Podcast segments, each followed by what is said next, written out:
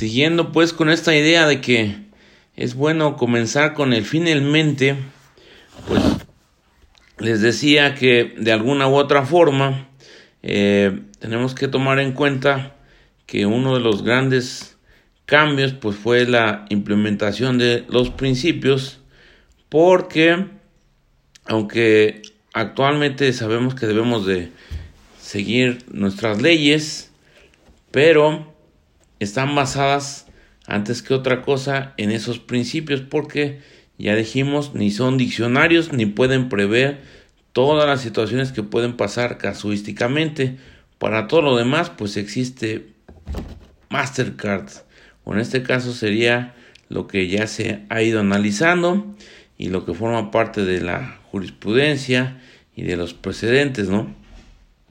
Por ejemplo, eh, ustedes recuerden que teníamos lo que es la confesión, que en materia penal durante mucho tiempo se le consideró como la reina de las pruebas, pero después dijeron no, porque pues había tehuacanazos, habían otras circunstancias que hacen que no porque confiese ya una persona puede ser considerado responsable penalmente o no. Y tenemos que también, por ejemplo, en materia laboral, pues anteriormente si existía una renuncia, pues bastaba para decir que eso acreditaba que no existe una situación de despido eh, injustificado o de una separación injustificada, sino que estaba basado precisamente en la voluntad de la, de la, de la persona trabajadora, pero pues se ha visto que actualmente hay circunstancias en donde desde que uno empieza a trabajar, pues llena su renuncia y ese es como que su boleto de acceso al empleo, ¿verdad? Y pues no necesariamente tiene que ser así, ¿verdad? Tan es así que em, a últimas fechas la Suprema Corte sacó un criterio en el cual dice que sobre todo si está embarazada, esa situación presupone que no había una voluntad eh, de que se diera por terminada unilateralmente la relación de trabajo, porque pues es cuando generalmente requieren más atención, ¿verdad? recordemos que laboralmente eh, para los trabajadores en general tienen 84 días de periodo de lactancia y pues generalmente son cuando más ocupan esa eh, situación de un empleo, ¿verdad? Habrá algunos casos en los que pues eh, las parejas decidan que eh, va a dedicarse a la atención de los de los de los hijos pero pues este actualmente lo que se estila es que ya no solo trabaje el hombre o la mujer que aquí paréntesis muchas de las situaciones sobre todo de seguridad social contemplaban que esencialmente el que trabaja es el hombre y eso puede ser considerado como algo machista. También este, dentro de las situaciones que estamos contemplando en el derecho, pues este, está esa situación y precisamente por eso es importante tener en cuenta que eh, nuestra legislación tiene ciertas raigambres, ciertas costumbres que están basadas en hechos machistas, ¿verdad? Eh, es una cultura que no hemos podido quitar del todo, alejar del todo, y muestra de ello es que apenas la semana pasada seguramente se dieron cuenta que existió el caso de del senador por Nuevo León Samuel García, en el cual eh, esencialmente le dice a su a su esposa estás enseñando mucha pierna. Seguramente varios de ustedes lo vieron porque es un video que se volvió viral. Y si no, bueno, esencialmente le dice que este, están en una videollamada. Eh, creo que a través de una aplicación llamada Zoom o algo por el estilo. Le dice, estás enseñando mucha pierna. Y le dice que lo estaba viendo mucha gente porque usted es una persona pública y le estaba compartiendo y dice yo me casé para que me enseñara para nada más para mí y da a entender que pues ella no podía eh, mostrar lo que ella quisiera eh, a pesar de que era su vida Pero así también eso no nada más sucede en esas situaciones, sino que también sucede en nuestras leyes. Y les digo, normalmente, por ejemplo, en civil, lo más importante es el parentesco para que se tenga derecho a varias situaciones, pero en la materia de seguridad social partimos mucho de la dependencia económica y esa dependencia económica está basada en que el que trabaja es el hombre.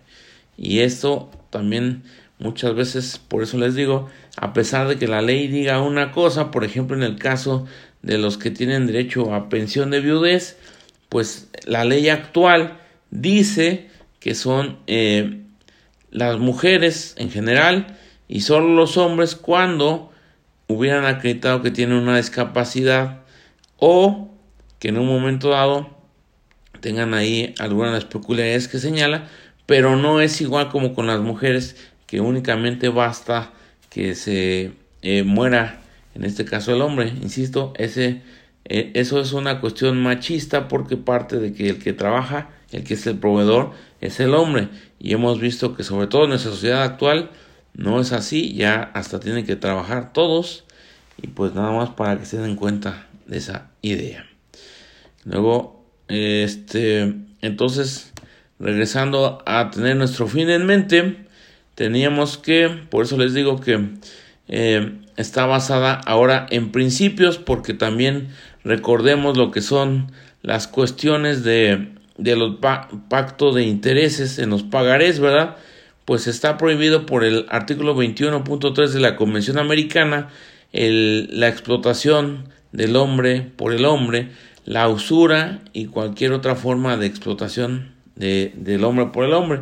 Y en el caso, pues estimaba que el interés excesivo, pues, que es la usura, pues es una forma de explotación del hombre por el hombre.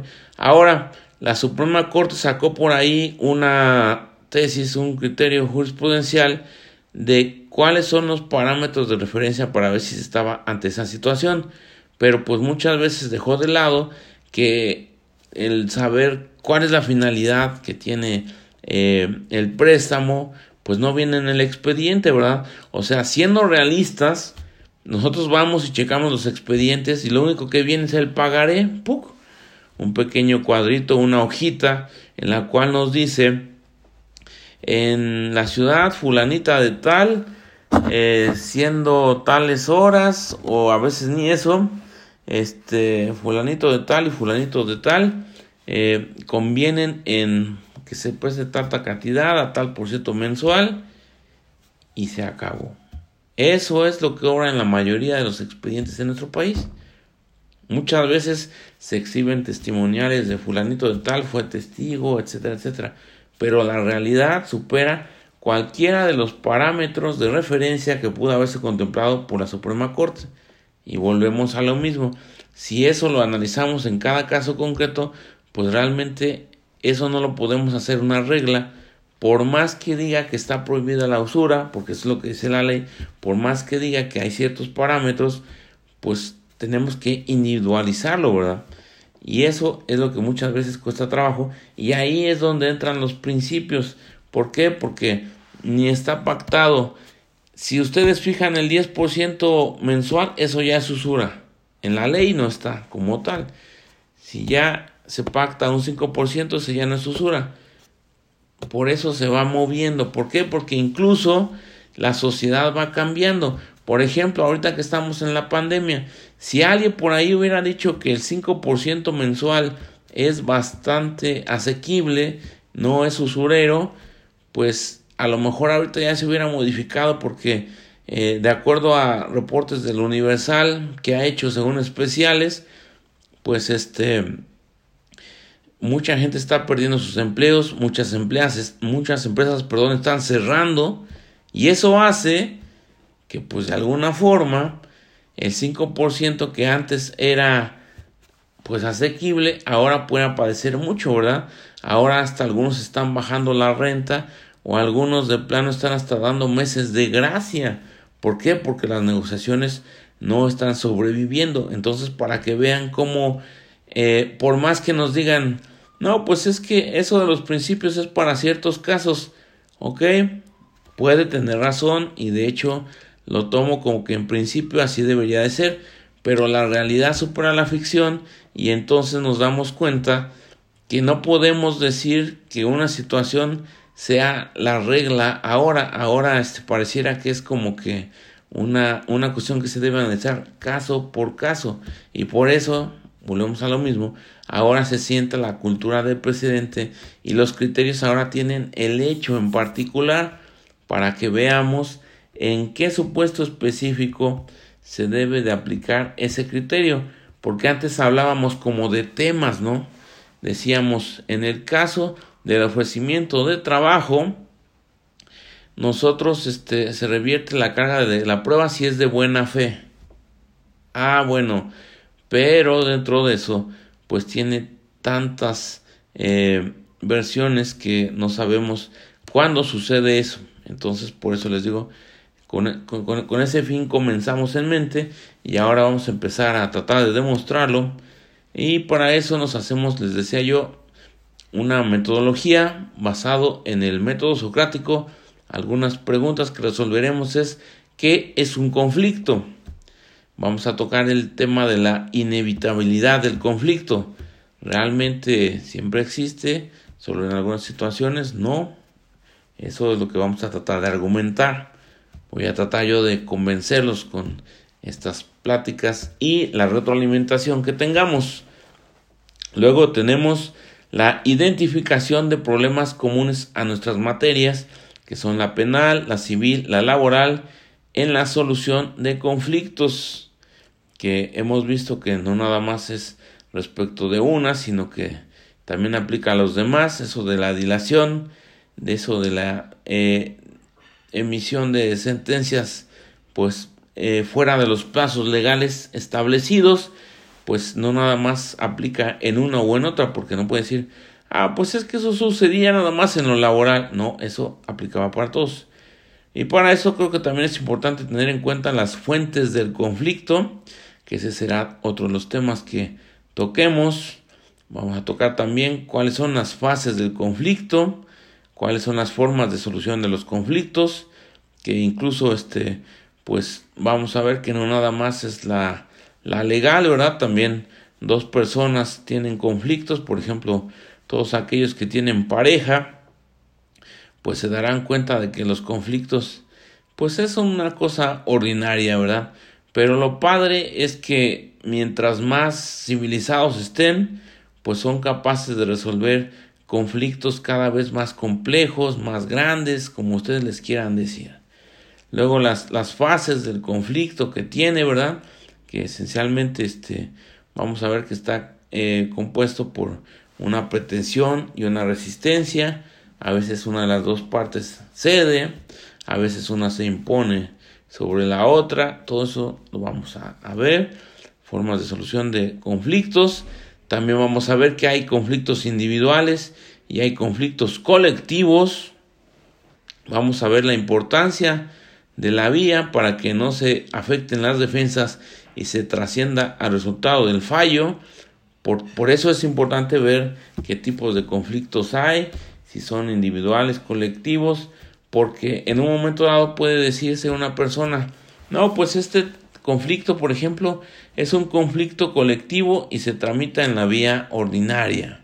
Y este, no, pues este, este tipo de conflicto es colectivo efectivamente, pero hay un procedimiento especial. Y otro puede decir, ah, bueno, es un conflicto colectivo y es especial, pero no es, por ejemplo, de naturaleza económica, sino es de naturaleza jurídica.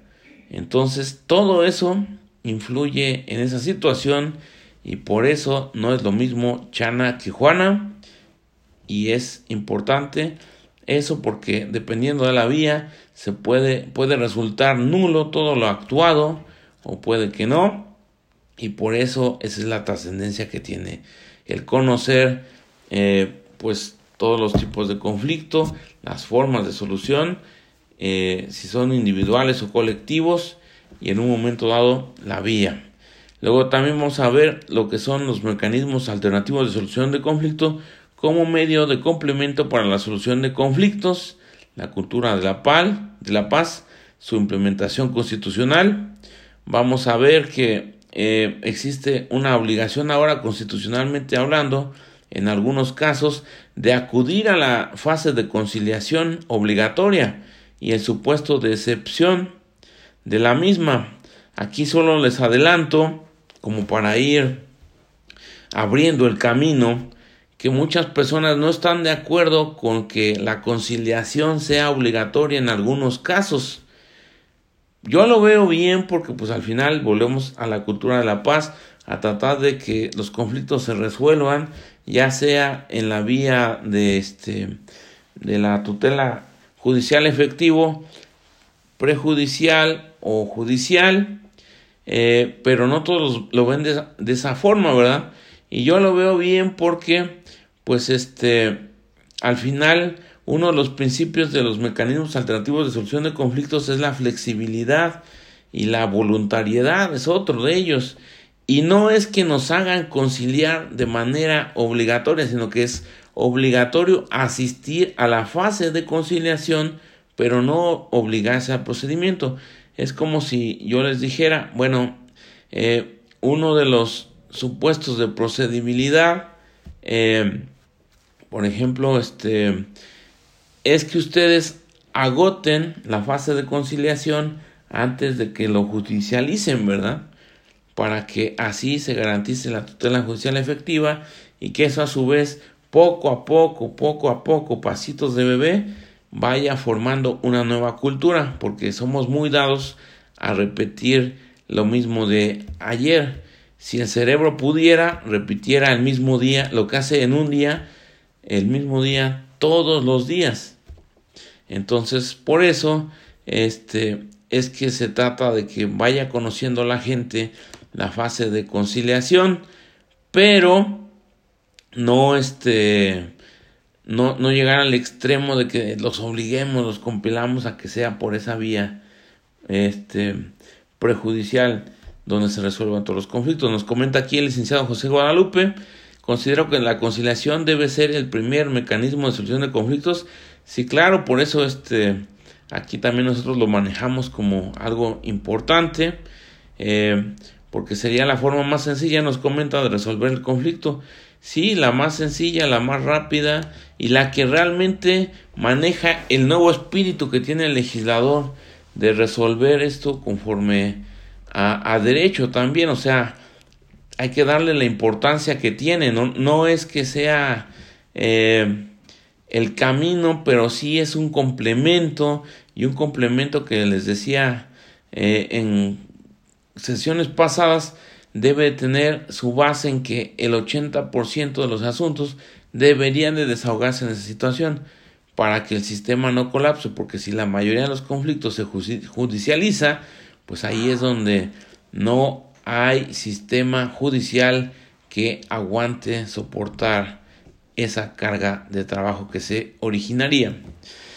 Y luego por último ya tenemos los problemas, los principios y peculiaridades de cada una de las materias penal, civil y laboral de la solución de conflictos. Entonces, pues ahora sí, ya que partimos con el fin en mente, que ya seremos, que queremos llegar hacia el norte, ya no de Estados Unidos, sino de nuestro país, Chihuahua, hasta Tampico y más allá, pues ya podemos empezar a caminar en ese camino. Y tenemos entonces nuestra primera pregunta, ¿qué es un conflicto? Bueno, pues hay varias definiciones, pero las situaciones de conflicto son aquellas en las que los intereses de las partes no son coincidentes, de manera que su satisfacción depende de la conducta que las partes adopten mutuamente. Es, en otras palabras, pues podemos decir que se caracteriza por la pretensión, eh, más sencillo todavía, es un deseo de una de las partes y la resistencia de otras. Yo quiero que todas las clases sean diferentes, sean innovadores para que no me aburran.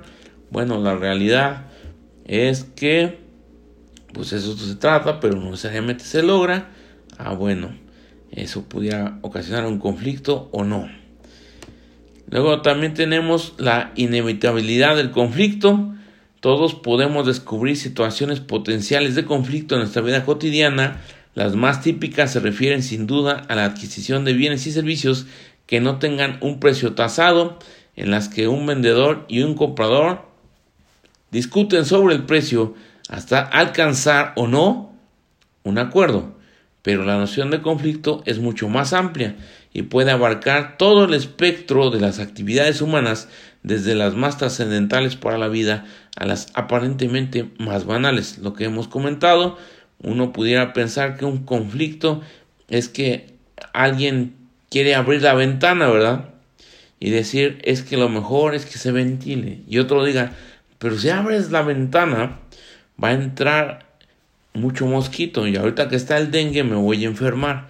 Entonces vean cómo hay una pretensión de una de las partes, que en este caso es abrir la ventana para que se ventile, y el otro pues tiene la resistencia de decir no porque va a entrar mucho mosquito, pero puede llegar a un consenso en el que digan, mira, pues ¿por qué no prendemos el aire acondicionado o el ventilador? Y ya con eso nos quitamos de problemas. Y entonces ahí eh, muchas veces se resuelve el conflicto. Y eso fue una cuestión que puede ser incluso conciliatoria, ¿verdad? A lo mejor una persona le dice, ¿sabes que tú me firmaste un pagaré? Y ese pagaré dice que es del 10% el interés mensual. Pero este, yo no desconozco esa situación porque me lo estás prestando ahorita en la pandemia que tengo mucha urgencia y el banco no me quiere prestar. Ah, ok, pero con la salvedad de que pues eso te lo voy a prestar eh, y me lo vas a pagar en tres meses, ok, pero ya vimos que eso pudo haber, por ejemplo, en nuestro ejemplo, pasado en marzo, y llega marzo, abril, mayo, junio, julio, bueno, ya estamos en agosto y todavía no se acaba la pandemia, y le dice, ¿sabes qué? Pues es que es imposible que yo te pague el 10% que te prometí porque yo pensé que esto iba a durar un mes, tres meses. Yo seguía los, los informes, los avances de López Gatel y pues yo me confié realmente cuando él dijo que iba a durar tres meses y mira, de pasar de, de abril, mayo, pues ya estamos en agosto y todavía hay algunos que dicen que se va a tardar hasta enero del próximo año y muestra de ello es que la próxima semana ya regresa el grueso de los escolapios a clases y pues van a ser pues televisivos, ¿verdad? Entonces puede decir, bueno, antes de que lo judicialicemos, pues llegamos a un convenio, ¿verdad? Y por ejemplo, en materia laboral está regulado que mientras no tenga renuncia de derechos, pues eso lo pueden elevar ante el Centro Federal de Conciliación y Registro Laboral tratándose de la competencia laboral, sobre todo seguridad social, eh, de alguna forma pues llegan a, un, a una conciliación y ya con eso es más que suficiente, ¿verdad? Entonces, por eso les decía, este, esto aplica en todas las circunstancias, desde las más trascendentes hasta las aparentemente más banales. Dice el acto de ir al cine en compañía y elegir una película, la decisión de vivir en pareja, la participación en asociaciones o partidos, la relación con los hijos, cualquier situación en la que se dé diferencia de intereses unida a relación de interdependencia es potencialmente generadora de conflictos. Pero hemos visto también que mientras más herramientas tengamos, es más fácil resolverlos. Luego aquí eh, ya habíamos visto esta lámina, pero pues como ya estamos en el argumento demostrativo, quise traerla de nuevo a colación cuáles eran algunos de los problemas, eh, lentitud en la tramitación, carga de trabajo, trato inadecuado y poco profesional, escasa o poca calidad en las resoluciones judiciales, sensación de injusticia, elevado costo económico de los procesos, insuficiencia de los recursos materiales y tecnológicos, falta de capacitación y actualización, percepción de la justicia eh, por parte de los ciudadanos, dificultades en la ejecución de las resoluciones judiciales, inoperancia y falta de coordinación entre los distintos integrantes de los órganos jurisdiccionales. Y como muestra, ahora sí ya vamos a poner nuestro caso, Asociación Nacional de Cesantes y Jubilados de la Superintendencia Nacional de Administración Tributaria, la ANSEJUP, SUNAT contra Perú, Es una sentencia de la Corte Interamericana de 21 de noviembre de 2019. Aquí presuntamente eh, se refiere al derecho de protección judicial por la alegada falta de cumplimiento de una sentencia judicial de la Suprema Corte de Justicia de Perú de octubre de 1993 en el caso de los jubilados. Ahí, aquí la controversia versaba sobre el monto de las pensiones. Eh, pasados más de 23 años desde el primer fallo judicial a favor de los miembros de la ANSEJUP Sunatat, eh, que repito, pues yo lo conozco como el caso de los jubilados, porque eso de ANSEJUP Sunatat, pues es como se llama, pero pues está medio raro de aprenderse contra Perú. Y dice que eh, fue ante la ausencia de ejecución de la sentencia firme emitida a su favor, así como la inefectividad de los mecanismos judiciales activados posteriormente para lograr su cumplimiento. Y bueno, aquí es importante tener en cuenta que ellos están hablando de una jubilación, pero nosotros eh, esencialmente hemos visto que en la práctica se confunde mucho lo que es la jubilación contra pensión. Pónganle ahí en el chat, por favor, qué es la diferencia entre una jubilación y una pensión. Mientras leo un comentario anterior que dice la licenciada Nora Hilda, en su momento fui conciliadora en una junta y sin duda respaldo los más en cualquier materia. Muy bien, me agrada que sea usted eh, partícipe de esta nueva cultura de la paz y de que sea consciente de que efectivamente debemos también nosotros como ciudadanos de ser conscientes de la importancia que tienen y bueno pues la felicito en ese aspecto licenciada Nora Luego tenemos entonces que eh, las pensiones en nuestro país pues son las que otorga generalmente u otorgaba eh, pues eh, a la ley a favor de aquellas personas que reunieran ciertas circunstancias y que sobre todo pues existían de, de tres tipos, ¿verdad? Por cuestiones de enfermedad, por cuestiones de edad o por cuestiones de riesgos de trabajo. Entonces, este, pues eso con el paso del tiempo pues yo pauto a que existieran algunos muy buenos pensiones de edad a partir de los 60 años que eran que son las conocidas actualmente también como cesantía en edad avanzada eh, a partir de los 60 años como algunos hacen esa relación cesantía 60 y en contraposición tenemos también que actualmente ya no las garantiza el gobierno, sino que las garantiza lo que es este lo que uno tenga ahorrado. Y entonces pues eso también eh, como un pequeño paréntesis quiero concientizarlos de la situación que implica el que tengamos eh, este nuevo fondeo de las pensiones de que antes las garantizaba el gobierno y ahora las garantiza el, lo que uno vaya ahorrando porque todo eso está provocando temas eh, que son conflictuales y lo importante es ver cómo los estamos resolviendo porque como les dije aquí pasaron 23 años y ya en ese entonces estas personas tenían pues más de 60 años pues ya ahorita imagínense si esto fue en el 93 y estamos casi en el 2023 estamos en el 2020 pues pero ya casi pasaron 90, 2000, 2010, 2020, estamos hablando de 30 años. Entonces, pues nomás imagínense cuántos no, de esos 60 tuvieron 90 y algunos ya se murieron en el camino.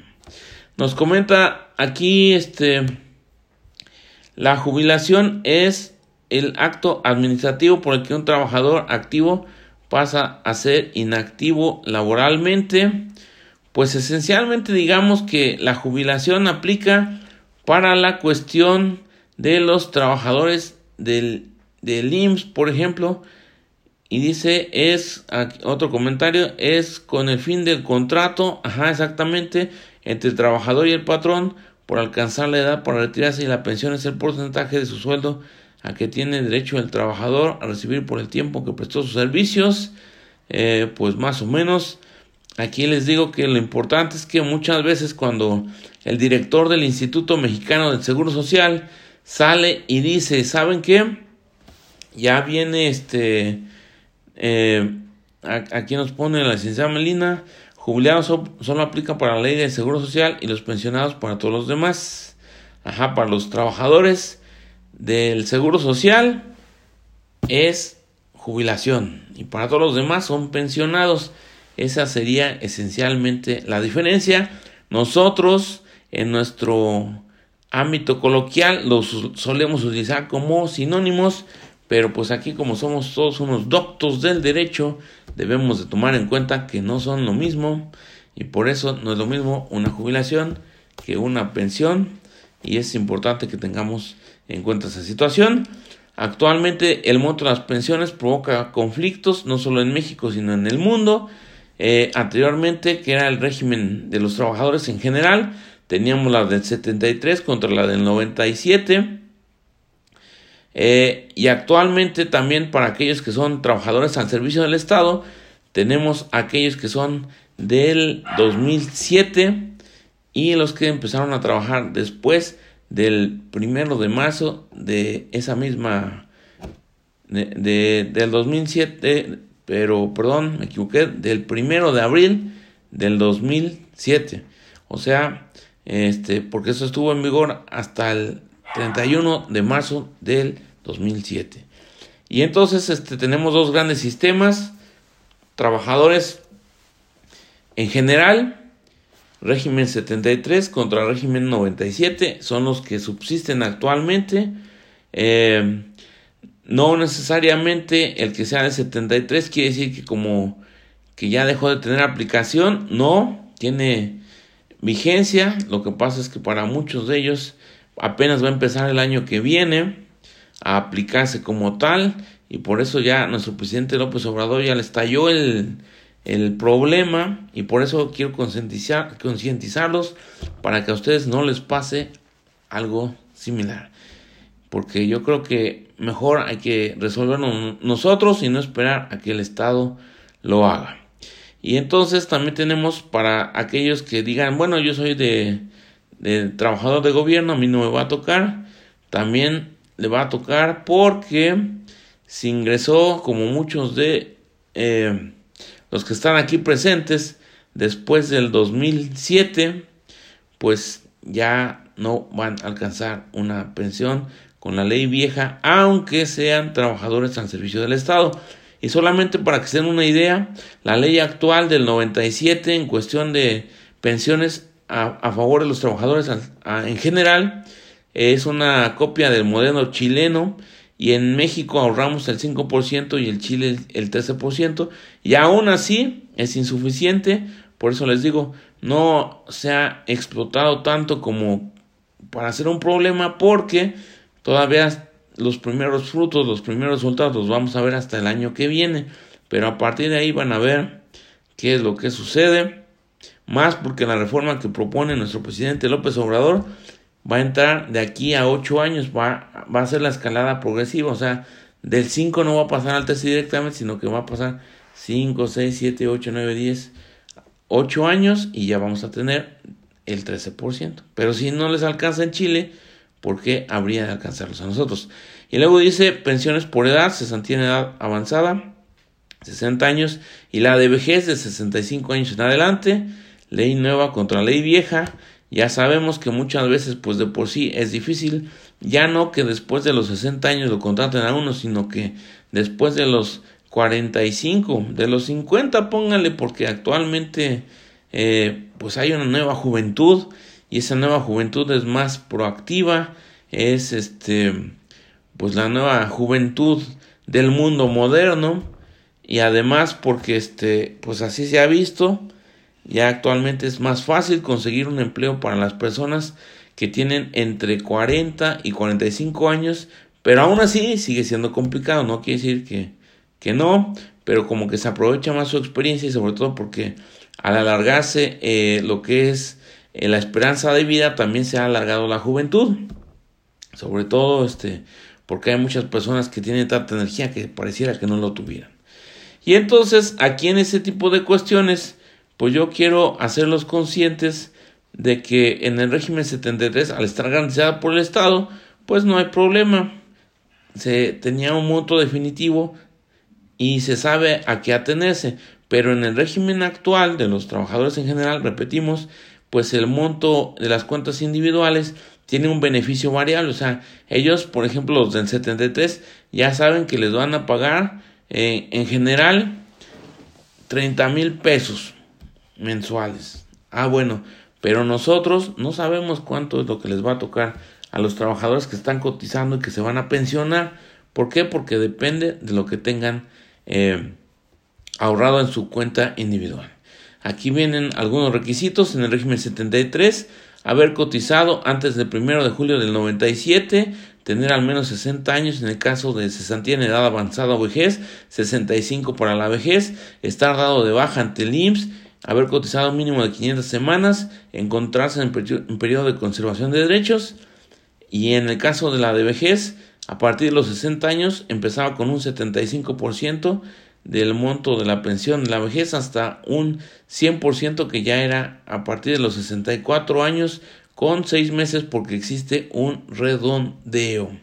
En cambio, en el régimen 97, como esto era incosteable, ¿verdad? Porque imagínense, desde los 500 semanas, que es como 10 años, pues este, se tuvo que cambiar ahí la situación. Entonces se piden nuevos requisitos, haber cotizado después del 1 de julio del 97, tener al menos 60 años, estar dado baja ante el IMSS, haber cotizado un mínimo de 1.250 semanas, pero aquí lo importante es que ya la pensión no está garantizada por el Estado, sino que está em, garantizada por el monto que uno tenga ahorrado. El fundamento de esto es el artículo 154 de la Ley de Seguro Social y nos dice que el importe mensual, según el saldo de la cuenta individual, considerando la esperanza de vida del pensionado, que cada vez es mayor, pero también por eso disminuye la expectativa que el monto sea realmente algo importante. En México, de acuerdo al CONAPO, en el 2020, la esperanza de vida para los hombres, aquí tengo un error, es de 72 años con 72.24 y para las mujeres ese es el que tiene 77.98. Me quise proyectar diciendo yo voy a vivir más que las mujeres en general, pero no, es al revés. Y el promedio es 75.11 años. Así es de que en teoría si se jubilan por edad a los 65 años, que aquí realmente en el régimen 97 es intrascendente, depende más bien de lo que se tenga en la cuenta individual, pero en teoría por eso vamos a vivir 10 años con la pensión de acuerdo a la esperanza de vida y eso está calculado para que ustedes lo tengan en cuenta porque tienen que juntar para que vivan 10 años de su pensión y si no les alcanza pues van a tener que volver a trabajar a llegarse de otra clase de recursos pero como vamos a ver, yo creo que eso ya lo debemos ir contemplando desde ahorita. Nos dediquemos al sector privado o al público, porque las, las montos de las pensiones no les van a alcanzar para nada. Por ejemplo, vamos a hacer aquí un pequeño ejercicio. Este va cambiando, depende de los rendimientos y esas cosas, pero esencialmente, este, actualmente se está uno cotizando, si tomamos en cuenta que ahorramos el 5% mensual, pues imagínense a qué clase de pensión puede acceder uno, pues esencialmente a lo mucho al 15% de lo que tengamos ahorrado. Entonces imagínense que ustedes ganan el 15% del sueldo o de los ingresos que tengan ahorita. ¿Les va a alcanzar? pues algunos van a decir, pues sí, a mí sí me alcanza. Otros van a decir, pues no, ¿verdad? Eh, eso ya depende de cada quien. Por eso, independientemente de lo que se dediquen, yo les sugiero que debemos de aprender a vender. Tradicionalmente lo hemos visto como algo que es engañar a la gente. No, yo más bien creo que es ayudar a las personas a tomar buenas decisiones y por tal motivo no debemos de venderles lo que nosotros queramos, sino lo que ellos ocupen. Y les digo, ¿por qué hablamos de ventas en esta eh, sesión? Pues porque el monto de la pensión no les va a alcanzar. Y ahorita lo vamos a ver. ¿De qué régimen son?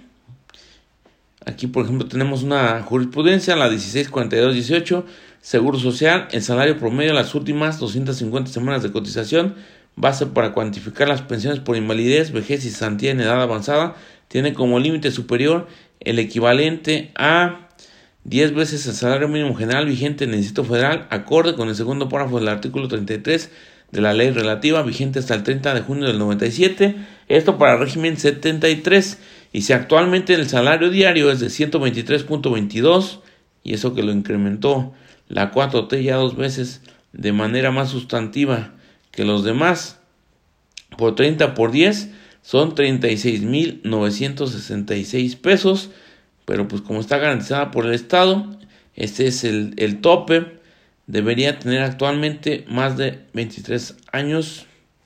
Eh, bueno, ese es en el caso de, la Corte Interamericana, pero eso no es para nosotros. ¿Por qué? Porque era incosteable para el Estado.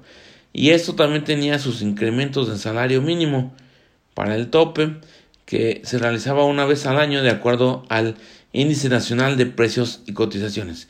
Entonces, como vemos, realmente aquellos que alcanzan el régimen 73, que ya están jubilados o se están jubilando, eh, pues alcanzaban las puertas del cielo, porque había algunos incluso que ganaban más de lo que ganaban en activo, pero eso ya no nos tocó a nosotros.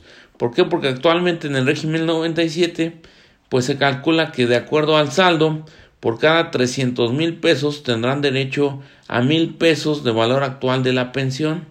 ¿Por qué? Porque mil por 12 son 12 mil.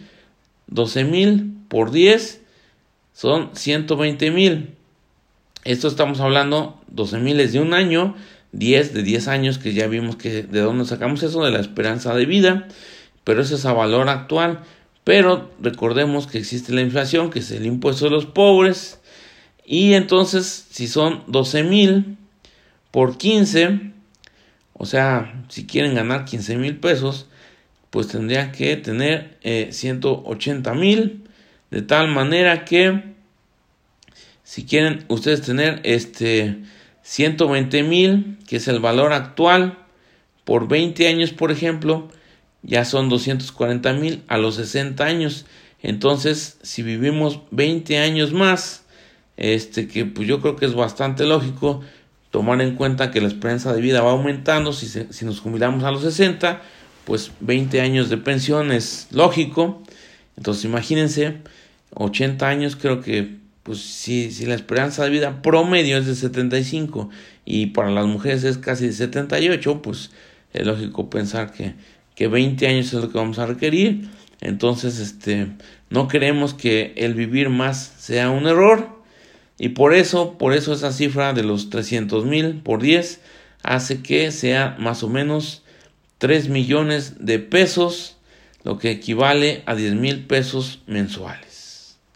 Entonces imagínense si, si eso no les parece suficiente para que tengan una pensión de 30 mil pesos, que era la que está actualmente garantizada, pues necesitan algo así como 9 millones de pesos.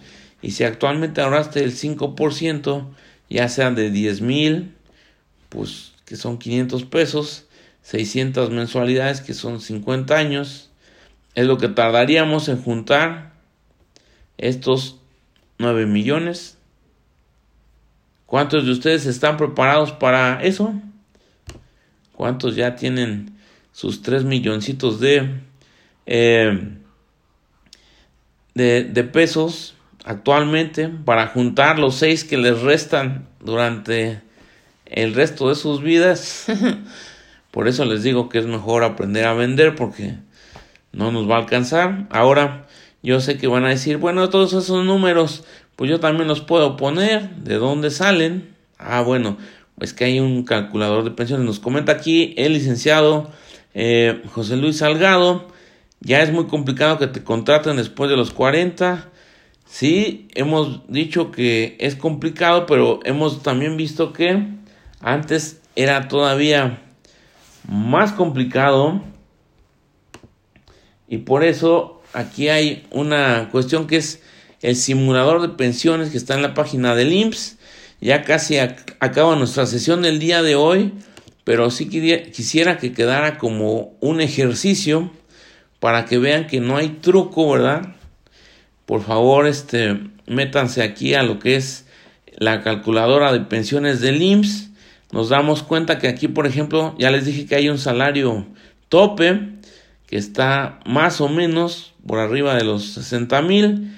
Tenemos en cuenta un trabajador que apenas empieza a, a, laborar.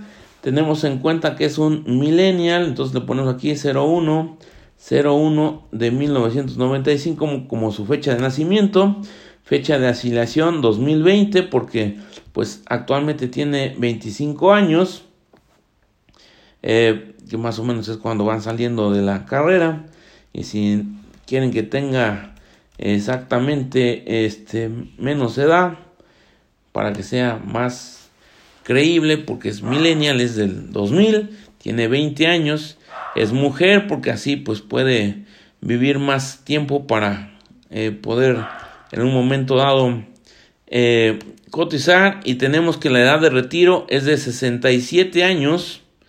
Entonces le ponemos aquí una Afore que de las que más está dando rendimientos hoy por hoy, Sura, que nos cobra una comisión del 92%, pero casi todos están igual, ¿eh?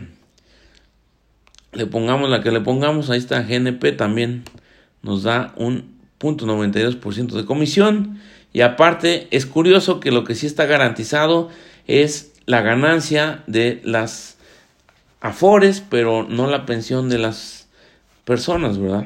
Entonces, nomás imagínense, y vamos a dar esto completamente en vivo, calcular a este tiempo de es obligatorio, 2020 es nuestro año de afiliación, pues no tiene ningún año cotizado porque estamos apenas en este año.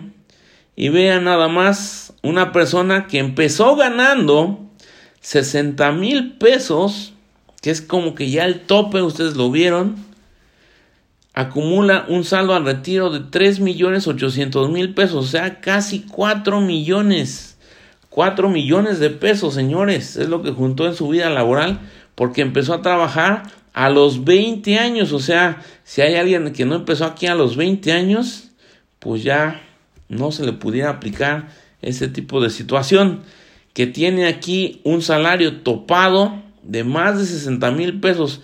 Yo la verdad no tuve desde mi primer empleo un empleo topado esa cantidad y aún así vean lo que alcanzó 60 mil pesos de su pensión. Entonces, incluso aunque su saldo fue de un millón setecientos y que los rendimientos netos eran de dos millones, que fue así como alcanzó los 3 millones 800 mil. Vean lo que va a alcanzar de ganar 60 mil en el último de sus empleos, que ya era director general, pasa a ganar 16 mil 954 pesos, que es aproximadamente una cuarta parte. Por eso les decía, si no les alcanzan los 60 mil, les va a alcanzar 16 mil, que muchos van a decir, bueno, pero a esa edad ya debería de tener su, su, este, su casa pagada y eso, su vida resuelta, pues yo creo que, que no, que es muy complicado. Pero pues bueno, eh, solo se los dejo como reflexión. Por favor, hagan el ejercicio. Para los que piensen que esto solo es para aquella persona que empezó a laborar ahorita, no, esto aplica para todos los del régimen 97 y también para los de la ley del ISTE. También hay una calculadora de pensiones, mañana lo vemos a detalle. Y sobre todo, hagan este ejercicio para que vean que no es una página hackeada, que lo estamos haciendo completamente en vivo. Mañana continuamos. Y sin más por el momento, Arrivederci.